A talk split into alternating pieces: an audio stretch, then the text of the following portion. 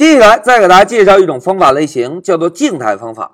哎，同学们，我们现在已经知道了，在开发的时候，我们可以使用类对方法进行封装，对吧？如果某一个方法需要访问到对象的实例属性，我们是不是可以把这个方法封装成一个实例方法，对吧？那如果某一个方法不需要访问对象的实例属性，但是呢，需要访问到类的类属性，这个时候我们就可以考虑。把这个方法封装成一个类方法，对吧？哎，一个实例方法，一个类方法，这是我们之前学习过的两种方法类型。但是啊，在我们开发中还有一种情况，大家看，如果我们要封装的某一个方法，既不需要访问到对象的实例属性，也不需要访问类的类属性，哎，这个时候我们就可以考虑把这个方法封装成一个静态方法。哎，同学们，不访问实例属性，也不访问类属性，这种情况在我们之前的案例演练中是有出现过的哦。哎，真的是这样吗？来，让我们回到 PY 上共同回顾一下。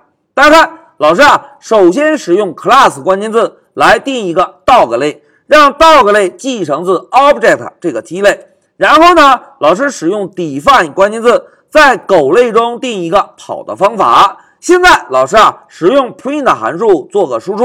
老师写一下，小狗要跑点儿点儿点儿。哎，一个简单的方法定义完成。同学们，现在考验大家眼力的时候到了。大家看，在 run 方法下方是不是有个灰色的虚线，对吧？同时，Pycharm 会提示我们，大哥，run 方法有可能是 static。哎，static 就表示静态的意思。哎。Pycharm 为什么会给我们这种提示呢？大家看，现在我们完成的跑方法中有需要访问到狗类的类属性吗？哎，并没有，也不需要访问到狗对象的对象属性，对吧？因此，Pycharm 告诉我们，如果不需要访问类属性，也不需要访问对象属性的时候，就可以考虑把这个方法啊定义成一个静态方法。哎。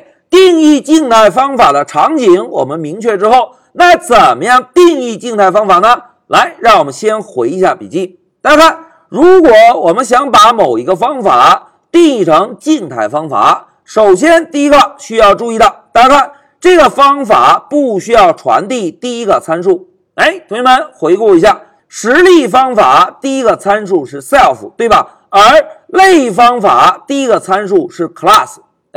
Self 也好，class 也好，都是为了在方法内部可以方便的访问对象或者类的属性，对吧？而静态方法呢，既不需要访问实例属性，也不需要访问类属性，因此啊，静态方法在定义时不需要指定第一个参数。同时呢，为了让 Python 的解释器知道这个方法是一个静态方法。我们需要在 define 关键字上方再使用一个修饰符，大家看 at static method，哎，这个 static method 的修饰符啊，就可以告诉解释器，哎，在执行这个方法时，把它看作一个静态方法来处理，哎，这个就是定义静态方法的语法。那现在再让我们回到 Pycharm，对刚刚的跑方法做一个改造，同学们看。这个方法如果要定义成静态方法，我们需要传递第一个参数吗？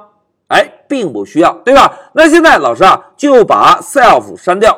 哎，删掉之后，大家看 Pycharm 报了一个红色的虚线，因为实例方法默认必须要以 self 作为第一个参数，对吧？那如果我们想把这个方法定义成静态方法，就应该在方法的上方使用 at static，哎，增加一个修饰符。增加之后，Python 的解释器就会知道，哦，这个方法只是一个静态方法，不需要传递第一个参数。所以大家看，增加了修饰符之后，Pycharm 是不是就没有错误提示了？哎，这个就是定义静态方法的方式。那现在同学们，一个静态方法定义完成。那怎么样调用静态方法呢？哎，其实调用静态方法非常的简单，我们只需要在主程序中啊，通过类名点的方式来调用静态方法。哎，同学们，这种调用方式是不是跟之前学习的类方法的调用非常的类似，对吧？现在老师啊就写一下 dog 这个类，然后敲一个点儿。哎，同学们看 py 上会给我们有智能提示，对吧？现在老师啊就选中 run 方法，来，我们运行一下，看看能不能执行。走，哎，大家看，小狗要跑已经在控制台输出了，对吧？那现在老师问大家，同学们。要调用静态方法，需要创建狗对象吗？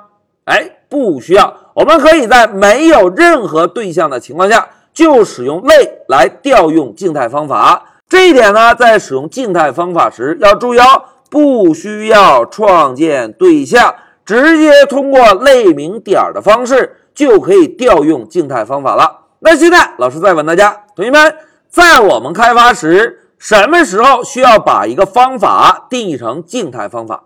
哎，非常好。如果这个方法不访问实例属性，也不访问类属性，这个时候我们就可以把方法定义成静态方法。静态方法不需要传递第一个参数。同时，为了让解释器知道这个方法是一个静态方法，我们需要在 define 关键字上方。